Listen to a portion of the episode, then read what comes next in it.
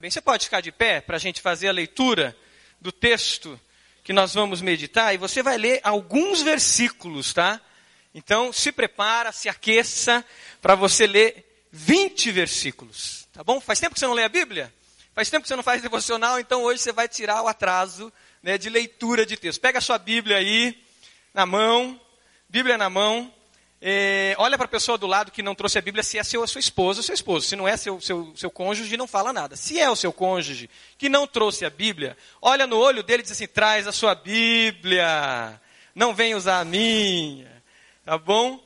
Mas se você é visitante, se você é alguém que está passando, que chegou, que é visitante aqui, não se sinta constrangido, por favor. É, a palavra de Deus é algo que nós temos que andar com ela. Mesmo no, no, no, no computador, ou no, no celular, tá bom? Apocalipse, capítulo 1, você vai ler. Nós vamos ler. Nós estamos no mês de aniversário da Igreja Batista do Bacaxiri. 54 anos da nossa igreja. 54 anos. E hoje à noite começa uma série de mensagens sobre as sete cartas, as sete profecias foram direcionadas ali às igrejas que estão ali as sete igrejas da Ásia. E o texto que eu quero ler, o capítulo primeiro, é uma introdução ah, para isso. Então nós vamos ler alguns capítulos de Apocalipse durante esse mês. Então aproveite. Vamos ler? Apocalipse 1. Quem não tem Bíblia pode colar aí do irmão do lado, tá? Estica o pescoço e cola dele. Mas vamos ler isso reverentemente. É a palavra de Deus. Revelação de Jesus Cristo que Deus lhe deu para mostrar aos seus servos o que em breve há de acontecer. Ele enviou o seu anjo para torná-la conhecida ao seu servo João, que dá testemunho de tudo o que viu, isto é, a palavra de Deus e o testemunho de Jesus Cristo. Feliz aquele que lê as palavras desta profecia, e felizes aqueles que ouvem e guardam o que nela está escrito, porque o tempo está próximo. João as sete igrejas da província da Ásia.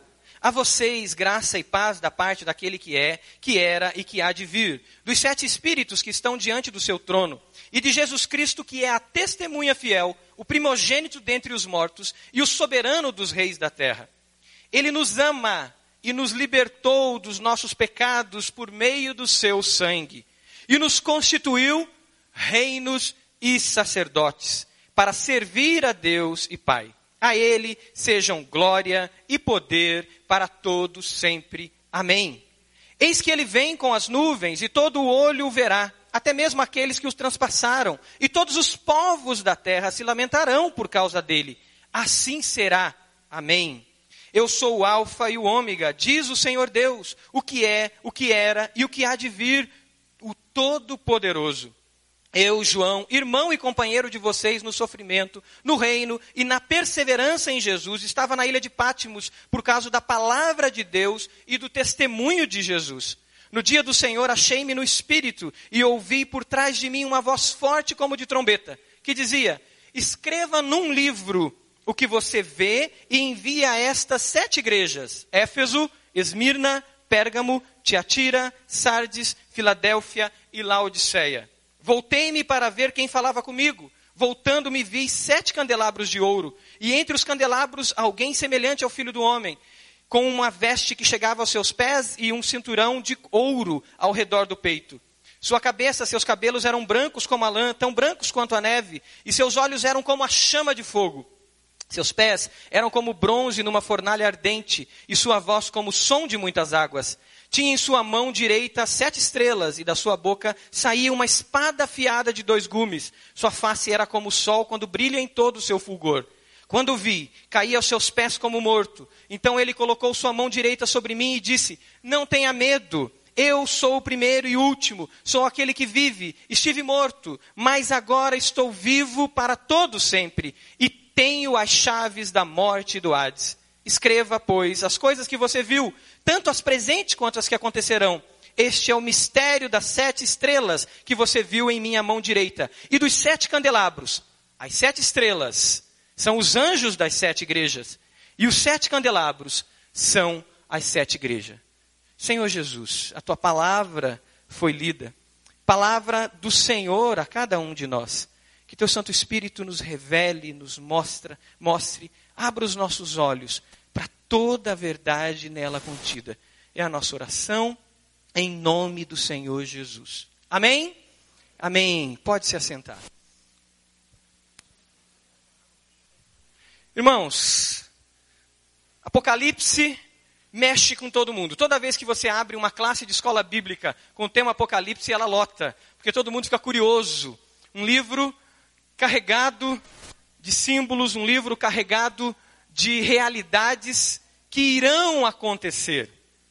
Porém, até o capítulo 4 de Apocalipse, nós vemos esse livro primeiro sendo direcionado a sete igrejas. A sete igrejas. Ontem, na nossa classe de CFI Perspectivas, que tem um foco em apresentar as perspectivas de Deus e missões, a, a realidade de missões, eu aprendi e relembrei também coisas muito importantes. Mas uma delas foi é, a Bíblia sendo encarada como um único livro, são vários, mas ela é um único livro, e a história termina ali em Apocalipse capítulo 4. Porque a partir de Apocalipse capítulo 4 nós vamos ver o que vai acontecer. Cadê a Celita? É isso, Celita? Fui um bom aluno ontem. Pastor Marcelo Moura, que era o nosso professor. E é isso. O que vai acontecer aqui, e a gente lê até o capítulo 4 de Apocalipse, e nesse mês de setembro a gente meditar até o capítulo 4, é Deus falando comigo e com você. Antes dele começar a dizer o que vai acontecer na volta dele na volta de Jesus. Antes de termos uma profecia aos outros, Deus tem uma palavra profética a nós. Antes de proferirmos uma palavra profética, uma mensagem aos outros, essa mensagem tem que cair primeiro em nossos corações. Assim como no livro de Apocalipse, João comeu aquele livro. Se você já leu Apocalipse, você vai lembrar disso. E ele comeu aquele livro. E no livro, na boca dele foi doce mas quando aquele livro caiu, quando aquele livro entrou, ele se tornou amargo, a palavra primeiro vem para nós. Se nós, Igreja Batista do Bacaxiri, 54 anos de história, queremos ser, e, e, podemos e já somos, mas queremos continuar sendo essa igreja que proclama o reino de Deus, que tem palavras proféticas para a sociedade, nós primeiro precisamos receber essas palavras para nós mesmos. Apocalipse foi escrito numa circunstância de perseguição muito grande. E quando a gente apresenta a Mariana aqui, eu posso imaginar a realidade que ela está indo. Muito parecida com o momento histórico quando o Apocalipse foi escrito. João estava exilado na ilha de Pátimos. Exilado político, embora ele não fosse um político. Mas o que, que tem a ver um exílio político numa ilha se o reino de Deus não é político? Na verdade, todos sabem que não tem como ser apolítico. O apolítico é um político. Na verdade, o apolítico permite que os políticos engajados e muitas vezes corruptos façam o que eles querem. O evangelho de Jesus não é político, mas ele mexe com as estruturas de qualquer sociedade. Ele mexe com as estruturas de qualquer família. Ele mexe com a realidade à volta dele. E não tinha como João um apóstolo do Senhor, alguém que proclamava o evangelho do Senhor, não mexer com a realidade à sua volta. E foi o que aconteceu com todos os apóstolos, com todos os discípulos de Jesus. Por quê? Porque o evangelho mexe com as estruturas. Imagine uma época onde a, escrava, a escravatura, a escravidão era algo comum e de repente chega alguém dizendo que todos são iguais diante de Jesus. Eles não foram para a rua fazer nenhuma passeata, eles não saíram né, em direção aos palácios em nenhuma passeata, mas a vida deles testificou um novo estilo de vida. Ao ponto de Paulo escrever a Filemão: considere esse escravo, na, na, na epístola, considere esse escravo como irmão. Irmão, um igual. Uma realidade onde a mulher era discriminada e a palavra de Deus vem e o evangelho vem dizendo: todos são iguais diante de Deus, o homem, a mulher, o judeu, o grego. Uma sociedade onde o sacerdócio era muito forte e o próprio sacerdócio, em conluio com o Estado, se beneficiava das benesses do Estado, o Evangelho vem dizendo: todos são sacerdotes. Todos têm acesso direto a Deus por meio de Jesus. Não há necessidade dos sacerdotes e de toda a estrutura do Estado para isso. Todos são um em Cristo Jesus. E aí o versículo 9 que nós lemos de Apocalipse vai mostrar que o momento era esse de perseguição. E muitos foram exilados políticos, sem ser políticos, porque o evangelho mexe com toda a estrutura. E João diz no versículo 9: Eu, João, irmão e companheiro de vocês, no sofrimento, no sofrimento, no reino e na perseverança em Jesus, estava na ilha de Pátimas por causa do quê?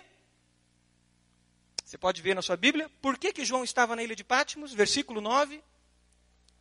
Por causa da palavra de Deus. E do que mais? E do testemunho de Jesus. João recebe, nesse livro que ele escreve, uma mensagem universal. Uma mensagem que é universal. O Apocalipse é essa profecia universal, mas que começa por uma profecia pela igreja. Para mim e para você e para a Igreja Batista do Bacaxiri. Por isso que o pastor Roberto vai pregar todas essas igrejas nesse mês de setembro. O que, que Deus tem para mim nesse mês de setembro? É a minha pergunta. Quando eu recebi um flyer eletrônico falando disso, tinha uma frase assim no final, e eles foram muito felizes, pastor Renato. A frase era: O que, que você espera? O que, que vai ser, qual vai ser o impacto para a sua vida? E eu orei dizendo: Deus, fala comigo nesse mês de setembro, ainda mais do que o Senhor já tem falado porque eu faço parte dessa igreja. Nada se tem para dizer para a sociedade enquanto não tivermos que olhar para nós mesmos, enquanto não tivermos olhado para nós mesmos. Antes, irmão, de você ministrar para o seu discípulo, você que é coordenador de célula e acompanha os seus discípulos supervisores, dobre os seus joelhos e diga: Senhor, ministra na minha vida. Antes, pastor Renato, pastor Marcos, pastores que são acompanham seus discípulos coordenadores, seus discípulos novos na fé, antes de nós ministrarmos para eles, a gente precisa dobrar o nosso joelho e dizer: Deus, ministra o meu coração. Ministra o meu coração. Fala comigo. Mostra-me. Antes de eu trazer uma mensagem universal, uma mensagem a todos os povos, Mariana, você que vai trazer uma mensagem a uma nação, e vai ser instrumento de Deus para a transformação de uma nação. Deixe nesse período todo o Espírito Santo ministrar ao seu coração. Essa foi a experiência de Isaías, capítulo 6, se você for para lá, se você lembra desse texto. Isaías contemplou a face de Deus, ele contemplou os anjos adorando ao Senhor, e de repente Isaías diz: Ai de mim, porque eu tenho lábios impuros. E depois ele diz: Eu habito no meio de um povo de, de lábios impuros. A mensagem do Apocalipse é dura. A mensagem do Apocalipse choca. Mas ela trabalha conosco antes. Mas mesmo sendo dura, ela começa numa dimensão muito importante. Ela começa na dimensão do amor. Vai lá para o versículo 5. Quando Jesus apresenta as credenciais dele. De quem é ele? Versículo 5 de Apocalipse, capítulo 1 ele traz algo importante para nós vermos o que eh, cobre essa mensagem. O que antecede essa mensagem que é tão dura e que mostra a realidade do fim? Primeiro, as credenciais de Jesus. Ele diz: Eu sou a testemunha fiel, o primogênito dentre os mortos, pois foi ele que morreu na cruz e recebeu todos os nossos pecados, o soberano dos reis da terra. Mas ele diz o seguinte: Ele nos ama e nos libertou dos nossos pecados por meio do seu sangue. Amém? Ele te ama e ele te libertou dos seus pecados por meio do sangue dele derramado na cruz. A disciplina, a, a, o alerta, a exortação vem antes com o amor. Mas que tipo de amor é esse? Amor encarnado. Encarnado é vivo, real. Como diz João capítulo 1, o Verbo se fez gente se fez carne e habitou entre nós. Esse amor se torna igual. É por isso que a gente fala dois verbos básicos da nossa igreja, que é amar e frutificar. Se você olhar para a parede do lado esquerdo meu, você vai ver lá dois banners, um escrito amar e outro escrito frutificar. Eu só posso exortar alguém, eu só posso levar alguém a, a, a frutificar se eu primeiro encarnar, eu primeiro viver o amor na vida dessa pessoa. É o primeiro passo da vida discipular. Por que da vida discipular? Porque o nosso mestre nos ensinou assim. Jesus nos ensinou assim. As palavras às igrejas que nós vamos ouvir durante esse mês de setembro são palavras fortes. Se você faz tempo que não lê, leia ali antes de você ouvir as mensagens que o pastor Roberto vai trazer. São palavras fortes. Mas essas palavras fortes vêm encharcadas pelo amor de Deus por nós, revelado em Jesus, na cruz do Calvário. Na verdade, elas vêm encharcadas de sangue, mas de sangue que nos amou, de alguém que entregou a vida por nós. Você teme a disciplina? A palavra de Deus pra, diz para a gente não temer a disciplina. Em Hebreus diz que a disciplina que Deus nos dá é como a disciplina de um pai que ama o seu filho. Se você está passando por um momento de disciplina na sua vida, louve a Deus. Talvez não é disciplina no sentido é, popular da palavra, ou como a gente aplica para um filho, mas talvez é um momento de luta, de dificuldade, de provação. Lá em Tiago capítulo 1 diz: Tende por grande alegria quando vocês passarem por provações. Porque a provação de vocês produz a maturidade, produz a perseverança. Essas duas últimas semanas, três últimas semanas, lá em casa a gente veio de uma, uma enfermidade após a outra. E com dois filhos bebês, quem já, já é pai ou já foi pai há mais tempo sabe o que significa isso. E saía de uma enfermidade e entrava em outra. E uma delas deixou a gente muito preocupado e eu senti muito, que foi uma estomatite do Samuel e uma gengivite. Ele não podia comer nada. Quatro a cinco dias, né, amor, sem comer nada. E aquilo mexeu demais comigo, porque você não, eu não tinha o que fazer. Eu só tinha que orar e dizer, Deus, faz um milagre. Porque você vê uma criança se retorcendo de dor. Mas em um certo momento, no meu tempo de devocional, porque eu tenho ali um despertador muito bom que me acorda às seis da manhã, que é a Sofia, e daí né, é bom que aí obriga eu mesmo a fazer a devocional, porque eu já acordei. Deus me lembrou Tiago capítulo 1, e eu pude me alegrar nisso. Mariana, talvez lá você vai passar por momentos de provações, e você vai ter que lembrar de Tiago capítulo 1. E se alegrar. Talvez você está passando por momentos assim. O que o Espírito do Senhor tem para você é se alegre. Mas como? Saiba que no plano de Deus, Ele tem algo muito maior para você. A palavra de Deus diz que todas as coisas cooperam para o bem daqueles que amam a Deus. Se você está no amor de Deus, se você está em comunhão com o corpo de Cristo, se alegre e saiba que todas as coisas contribuem para isso. Agora, se você não está no amor de Deus, se você não está em comunhão, em plena comunhão com o corpo de Cristo, eu digo, corra para os braços do Pai. Corra para os braços do Pai. Porque Deus vai transformar maldição em benção. Mas você precisa estar no lugar certo, que é o braço do Pai. Os braços do Pai. Estamos preparados para essas cartas? E é por isso que capítulo 1 diz: as sete igrejas. A eles Versículo 6, ele mostra o porquê dessas cartas, o porquê dessa, dessa mensagem, o porquê dessa revelação do Apocalipse ir a essas igrejas. Porque existe uma vocação individual e coletiva para essa igreja. O versículo 6 nos diz que ele nos constituiu reino e sacerdotes para servir a Deus Pai. Para servir a seu Deus e Pai. Reinos e sacerdotes. Uma vocação dada a cada discípulo de Jesus, a cada pessoa que se chegou a Jesus. Uma vocação coletiva, porque é uma, uma vocação dada à igreja. Para nós, que talvez fomos criados no Evangelho, a palavra sacerdote não tem o impacto que poderia ter alguém que não foi criado no Evangelho. Mas, ainda hoje, existem grupos que têm muito forte a figura do sacerdote. Muito forte a figura do sacerdote. E é muito claro, sem o sacerdote você não chega a Deus. É por isso que nós, pastores, não assumimos esse título de sacerdote. E não temos esse título de sacerdote.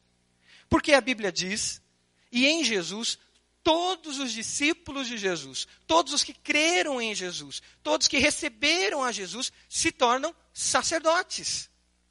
E o que é ser um sacerdote? No Antigo Testamento, o sacerdote era aquele que se colocava entre Deus e o povo. Era um mediador, um intercessor. Ele estava entre Deus e as pessoas. E as pessoas precisavam chegar a eles para que eles pudessem chegar a Deus. Em Jesus, o sumo sacerdote, aquele que morreu na cruz por mim e por você, todos nós que temos Jesus, somos sacerdotes. E aí é uma vocação tremenda, porque ser sacerdote implica ir em direção às outras pessoas para levá-las a Jesus e nós torná-las também sacerdotes. Em Jesus, o Espírito Santo vai fazer isso. É um chamado para ir em direção ao outro, aquele que ainda não teve esse encontro com Jesus. Por isso a igreja de Jesus é viva. É por isso que nessa igreja a gente fala tanto de evangelismo, de evangelismo, de evangelismo, e de fazer discípulos, e de ser um discípulo multiplicador, e de vida discipular, porque esse, essa é a nossa vocação primordial. É o nosso chamado primordial. Antes de eu ser pastor, eu sou um discípulo, e eu tenho um chamado que é fazer discípulos. E lá no meu condomínio, e lá na minha rua, e lá com as pessoas que eu convivo, e lá com a minha família. Eu preciso exercer esse sacerdócio. E ser um discípulo multiplicador. E cumprir esse chamado do Senhor. É o que a Mariana vai fazer.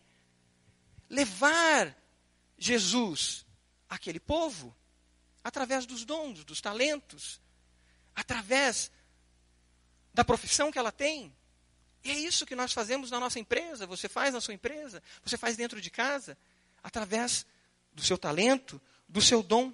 Mas isso também reinos, e reino tem a ver com governo. E aí tem a ver com influência. Além de nós sermos esse cooperador de Deus, como diz o apóstolo, na obra de Deus, para levar as pessoas a Deus, nós somos também aqueles que traz a presença do reino de Deus nos lugares. E é por isso que a gente ora, venha o quê? A oração do Pai Nosso, venha o Todo mundo junto, venha o teu reino. É a oração que a gente tem que fazer dentro da nossa casa. Senhor, venha o teu reino sobre essa casa. Dentro da nossa empresa. Nas, nas posições que nós ocupamos na sociedade. E muitas vezes, nós nos tornaremos exilados políticos. Porque os valores do reino não vão bater com os valores desse, desse mundo. Os valores da nossa empresa não vai bater com os valores do reino de Deus. Os valores da nossa casa, os princípios que estão governando aquela casa, muitas vezes não vão bater com os valores do reino de Deus. E nesse momento, é momento de luta. Muitas vezes, momento de perseguição. Mas é o caminho da igreja.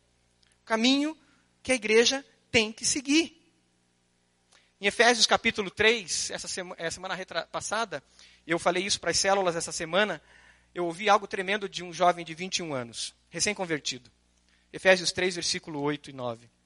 Esse jovem bebendo da fonte da palavra, aprendendo é, é, é, através do CFI, aprendendo através do, de, de, de, tudo que a igreja tem servido, e ele buscando na palavra, ele disse assim, pastor, eu queria uma palavra para definir o que significa o que eu estou vivendo, o que eu estou aprendendo. E esse jovem disse para mim, pastor, eu encontrei essa palavra lá em Efésios capítulo 3, versículo 8. E ele diz o seguinte, ele usou as palavras de Paulo que diz assim: Eu tenho a missão, a graça de anunciar as insondáveis riquezas de Cristo. Amém? É isso. Às vezes a gente se acostuma com, com, com todos os valores do reino de Deus e a gente esquece que tem um mundo morrendo de inanição, espiritual, que se torna física, que se torna emocional, que se torna social, que se torna coletiva, e se torna uma doença estrutural, e se torna uma doença de uma nação. Porque nós vivemos, nos acostumamos com as insondáveis riquezas de Cristo e esquecemos deles. E esse jovem disse, E eu quero fazer isso, eu quero passar isso para todo mundo. Porque eu descobri as insondáveis riquezas de Cristo. Você tem exercido o seu sacerdócio? Nós cantamos um cântico que diz: Cantarei o teu amor para sempre.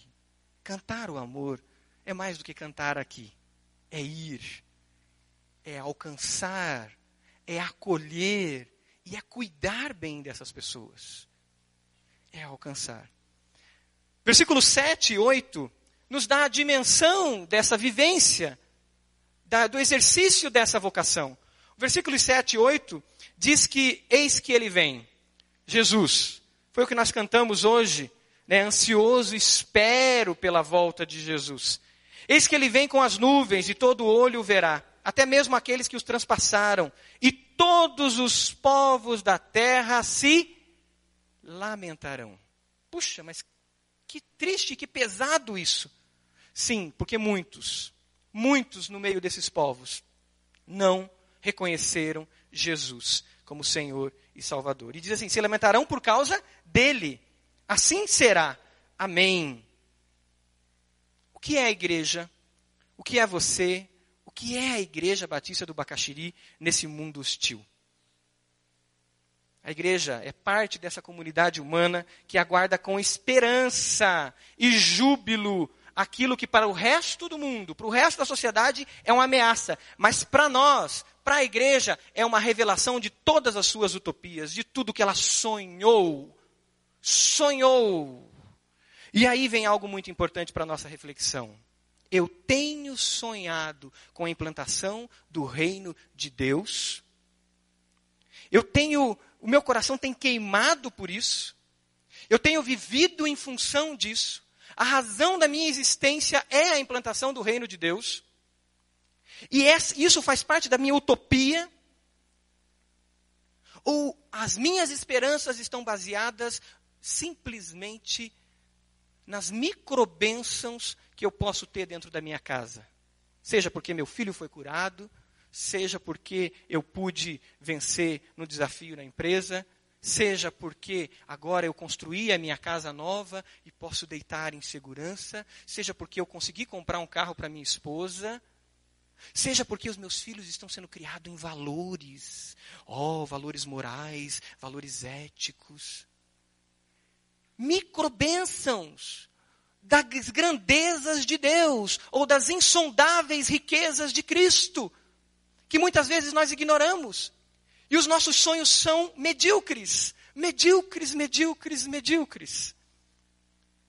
Mas Deus quer nos levar à dimensão da eternidade. Será que eu anseio mesmo, como nós cantamos, pela volta de Jesus? Será que essa, isso faz parte de mim? Eu estou ansioso por isso. Porque eu ansioso por isso vai mudar meu comportamento com meu vizinho. E tem que mudar. O reino de Deus é isso. O reino de Deus é reino. É um reino de sacerdotes, de pessoas que estão envolvidas. A volta de Jesus tem que ser a nossa expectativa maior. A implantação do reino de Deus enquanto caminhamos ao encontro dessa volta. Nos prepararmos para esse grande encontro estarmos prontos, vigiai e orai, porque vocês não sabem o dia e nem a hora. Foi as palavras, foram as palavras de Jesus. A igreja vive essa volta hoje já. É o reino que já está, mas ainda não está completo. Mas é o reino que já passa. E que a igreja já vive, a igreja já exulta, já se alegra dessa esperança hoje. E aí aquelas microbênçãos que eu falei se tornam em bênçãos significativas para você, para os seus vizinhos, para os seus companheiros de trabalho e para toda a eternidade. Quando nós temos o nosso coração no lugar certo. Você anseia pela volta de Jesus? Será que eu estou ansioso pela volta de Jesus? Eu vivo com essa expectativa? Versículo 9 em diante, ele volta-se novamente para a igreja. E aí ele diz: Eu, João, né, companheiro de vocês no sofrimento, no reino de Deus, na perseverança, porque na hora da provação, da perseguição, nós precisamos é perseverar, perseverar no Senhor. Ele diz no versículo 11, quando ele ouve uma voz, versículo 10, no dia do Senhor achei-me no espírito e ouvi por trás de mim uma voz forte. E ele ouve aquela voz forte como de trombeta. Versículo 11, ele diz, que dizia: Escreva no livro o que você vê, mas escreva e envie às sete igrejas. Versículo 12: Voltei-me para ver quem falava comigo. Sabe quem ele viu? Vi sete candelabros de ouro. Sabe o que são esses candelabros de ouro? Versículo 12, mais para o final, vai explicar que esses sete candelabros são as sete estrelas, que são as sete igrejas. Por mais que nós queiramos ou não, é a igreja de Jesus, que é o corpo vivo de Jesus e que apresenta Jesus a esse mundo. Tem muita gente decepcionada com a igreja. Tem muita gente. Porque talvez não teve uma experiência real com a igreja. Teve uma experiência com expectativas falsas que foram criadas na sua mente. Mas é essa igreja de Jesus que é a detentora da palavra e que é a proclamadora da palavra, a noiva, a noiva. E é assim que a palavra de Deus chama, a noiva que vai encontrar com o noivo, que é Jesus. É através de nós, igreja.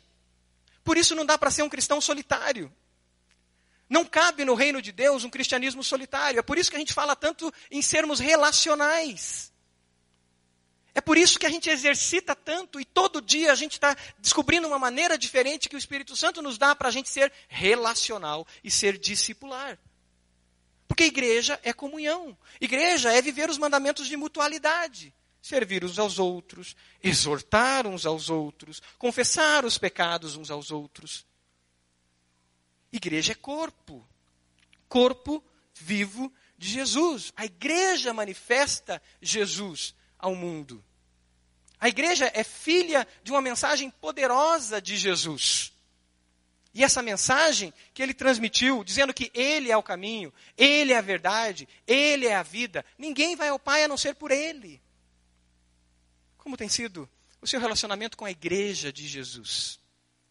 Eu não estou falando de uma abstração filosófica, no sentido de, ah, eu faço parte da igreja de Jesus. Então eu chego em casa, eu ligo a internet, eu ouço uma mensagem ah, ah, do pastor Roberto hoje, ouço uma mensagem do pastor Pascoal amanhã, ouço uma mensagem do pastor Ciclano depois da manhã, e aí eu faço parte dessa igreja etérea, abstrata, filosófica de Jesus. Não, isso não é igreja. E a você que me ouve pela internet, eu quero dizer para você que bênção que você está ouvindo e assistindo pela internet. Mas Jesus quer você envolvido com pessoas. E se você tem alguma dificuldade física, de locomoção, nos ligue. Nós vamos enviar a igreja à sua casa, um grupo de pessoas para ministrar na sua vida. Mas igreja não se faz sozinho.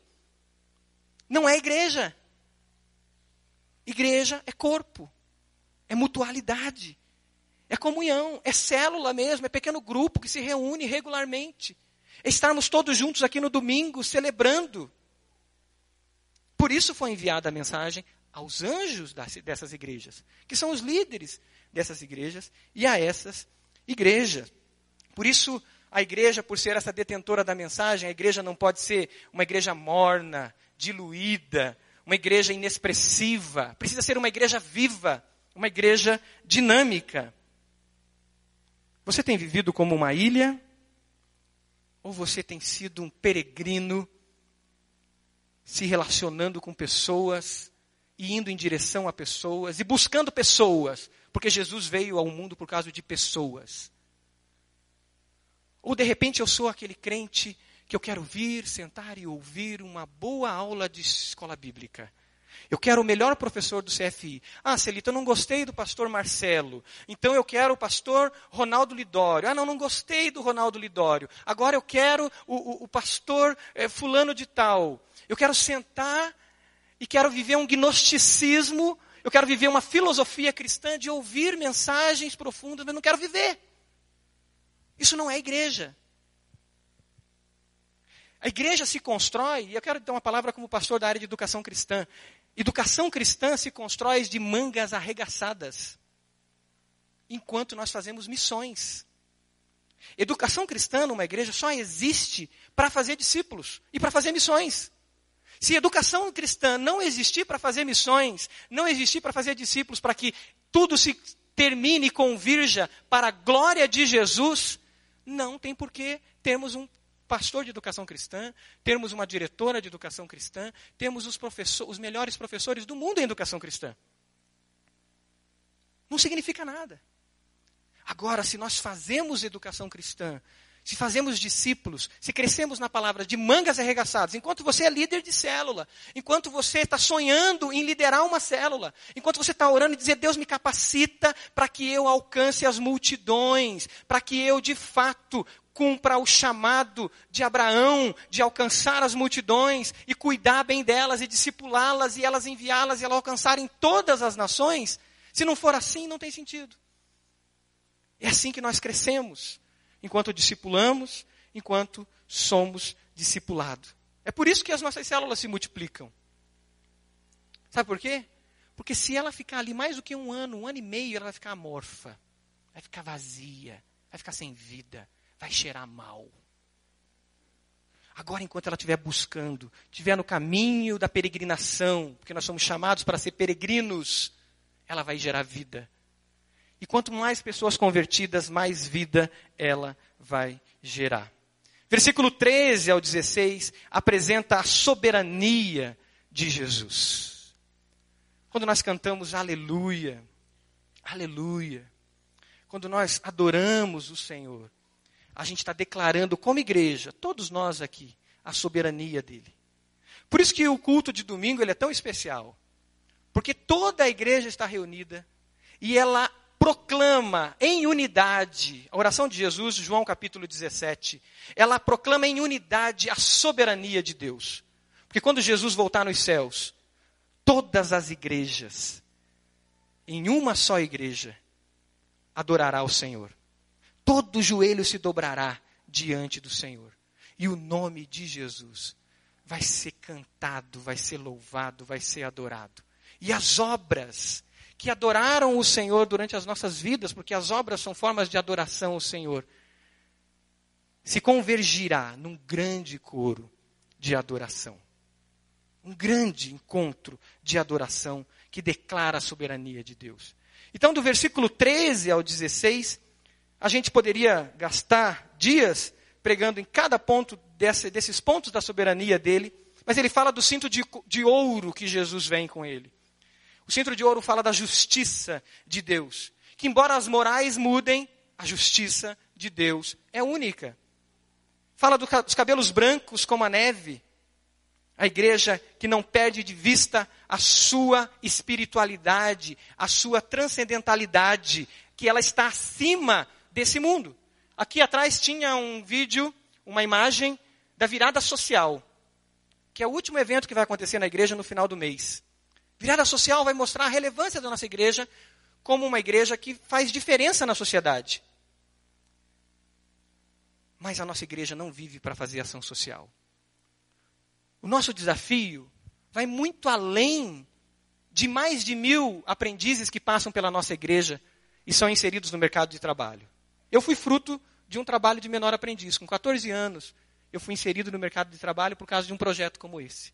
Mas a igreja vai além disso vai além dos enxovais que são feitos, vai além das cestas básicas que ela dá, porque nós queremos que o reino de Deus chegue àquela pessoa.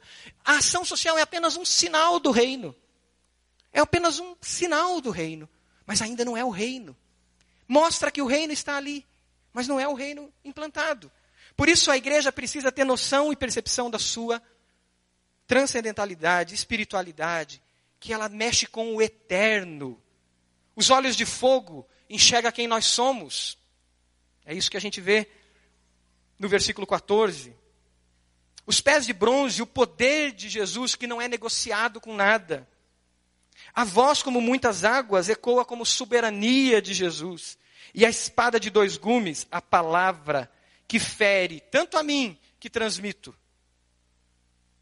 e fere aquele que ouve para produzir vida, para produzir transformação.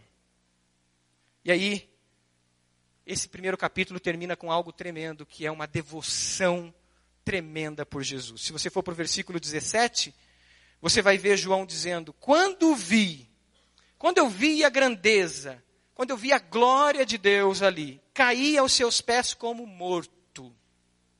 Então ele colocou sua mão direita sobre mim e disse: Não tenha medo, eu sou o primeiro e o último, sou aquele que vive.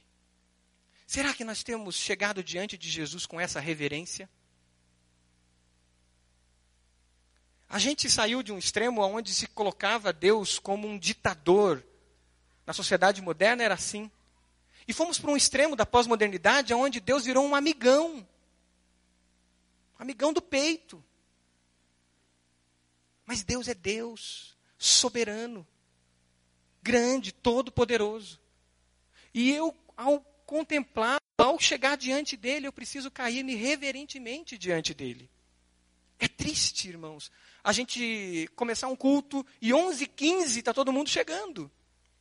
Mas é um culto que a gente reuniu todos para adorar esse Deus soberano. Um Deus grande e poderoso. E de repente 11 15 eu chego, 11 20 E a igreja está adorando a Deus de mãos levantadas, com o coração quebrantado. E de repente alguém está conversando, alguém está em outra.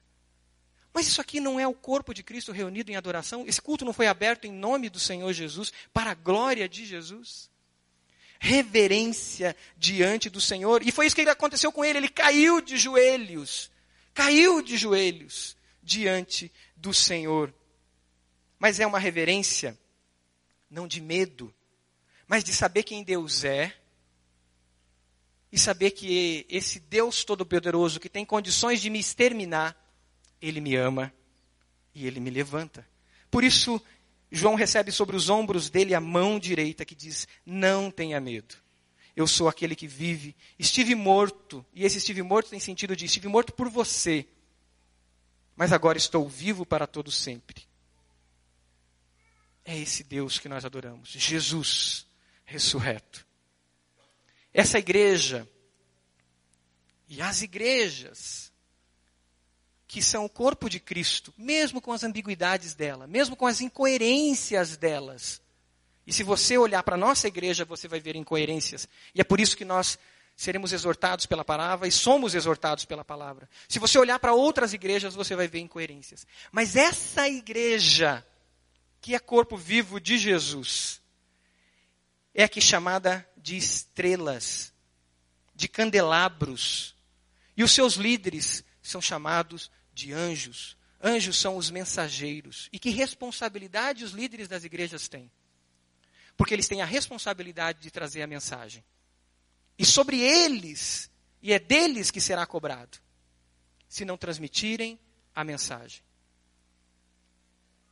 E é essas, são essas igrejas, e é essa igreja que precisa ser exortada, que precisa ser disciplinada, que precisa passar por momentos de luta, que Jesus anda no meio dela. Se você ler o versículo 12, você vai ver que ele voltou-se, viu quem falava com ele, e voltando me vi sete candelabros de ouro, e o 13 diz: Entre os candelabros alguém semelhante a um homem, filho de homem, com uma veste que chegava aos seus pés, e o cinturão de ouro, e aí vai. No meio da igreja está Jesus. No meio da igreja está Jesus. E é por isso que quando a mensagem do Evangelho é pregada, as pessoas se chegam a Jesus. É por isso que quando um culto da ponte é feito, você que de repente olha para aquilo e diz: para que uma ponte? Meu Deus do céu, vai atrapalhar mais do que ajudar. Porque o cara vai ter que ir para frente e além de ir para frente, ele vai ter que passar por cima de uma ponte. E aí você vê pessoas aceitando Jesus e passando pela ponte, querendo voltar pela ponte, querendo de novo ir para a ponte, porque a mensagem é pregada. E é essa mensagem que traz a salvação. É essa mensagem que provoca vida, e vida plena, em vida abundante. Pode ser que ao chegar na sua célula, essa pessoa encontre um outro evangelho que não é aquele evangelho que foi pregado aqui. Mas aí você, eu, membro daquela célula, prestarei contas diante de Deus. como igreja, vamos prestar contas diante de Deus. Por isso somos chamados para um sacerdócio real, reinos de Deus. Essa é uma introdução para tudo que nós veremos.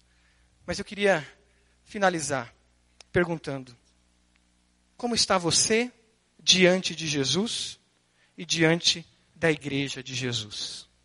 Você pode fechar os seus olhos? Pergunte para Jesus. Jesus, essas cartas são para mim. Essas mensagens que eu, a mensagem que eu ouvi agora e as mensagens que eu ouvirei durante esse mês são para mim. O primeiro desafio para você é aceite essa mensagem para você. Deixe de racionalizar, de ficar só analisando e aceite a mensagem para você. Talvez você tenha sido um desses crentes gnósticos que quer somente se aprofundar, se aprofundar, se aprofundar, se aprofundar, se aprofundar e não quer servir. Não quer arregaçar as mangas. A mensagem é para você.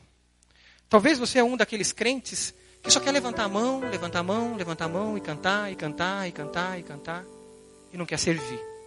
A mensagem e as mensagens serão para você.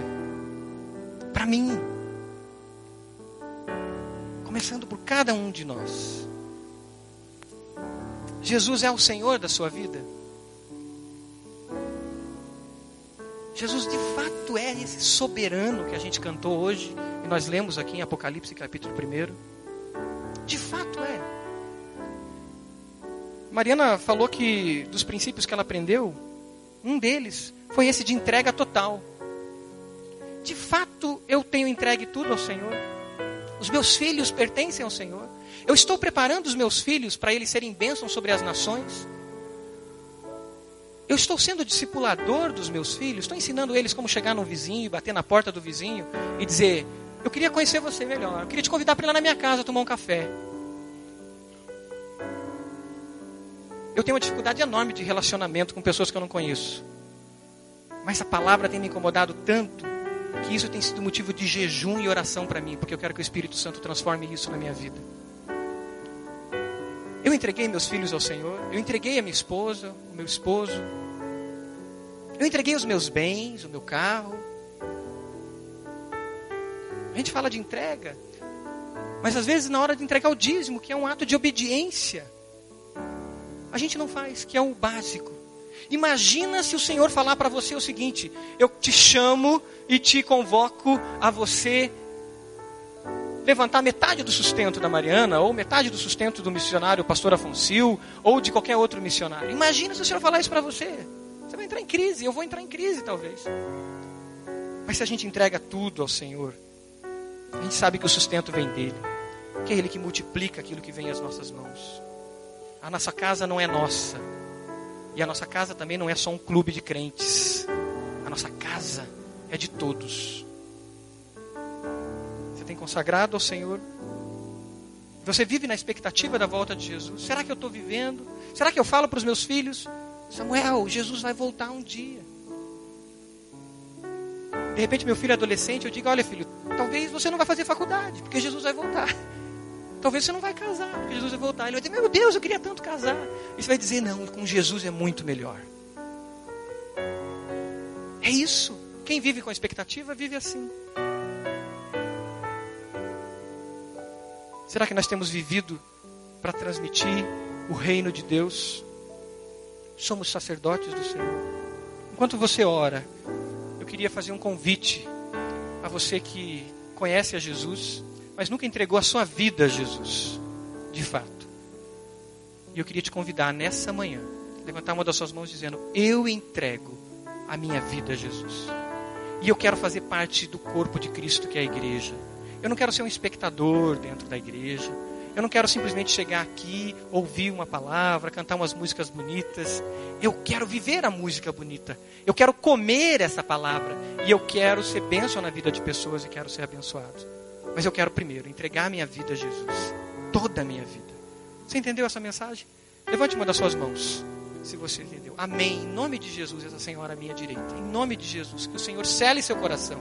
Pode abaixar a mão. Tem mais alguém? Amém. Aquele jovem Senhor ali atrás. Deus abençoe sua vida em nome de Jesus. Que o Senhor capacite você. Tem mais alguém? Levante uma das suas mãos. Amém. Em nome de Jesus, esse Senhor, esse jovem Senhor, essa jovem Senhora, em nome de Jesus, que Deus abençoe vocês. Receba do Senhor força para viver como discípulo de Jesus. Amém. Pode abaixar aquela senhora ali, em nome de Jesus. Receba do Senhor força. Amém. Mas alguém lá atrás, aquela senhora, jovem senhora, Deus abençoe em nome do Senhor Jesus. Que o Espírito Santo te capacite em nome do Senhor Jesus. Amém. Mais alguém? Amém. Aquele jovem senhor ali atrás na galeria. Deus abençoe em nome de Jesus. Que o Senhor derrame bênção sobre você. Que você seja um discípulo do Senhor multiplicador. Tem mais alguém? Aleluia. Nós vamos nos colocar de pé. Nós vamos cantar uma estrofe dessa música, não toda. E durante essa estrofe, eu queria que você viesse à frente, você que levantou a mão aceitando Jesus, para que os pastores aqui te conheçam e orem por você. E eu quero que você venha, enquanto a gente canta. Eu quero orar por você e nós vamos encerrar todos juntos, orando com a bênção apostólica. Vem à frente, você que levantou a sua mão, dizendo: Eu quero Jesus, eu quero fazer parte do corpo de Cristo, eu quero mergulhar nesse rio. Eu não quero só pisar na beirada, não. Eu quero viver intensamente. Vem à frente. Vem à frente, vem orar aqui junto com a gente. Aleluia. Esse é Jesus. Você pode levantar suas mãos e adorar Jesus Rei. E a Jesus, Senhor. Feche seus olhos. Adore o Senhor. E você que entregou a sua vida a Jesus, vem à frente. Ele é soberano. É Jesus. Soberano, Jesus. É Jesus.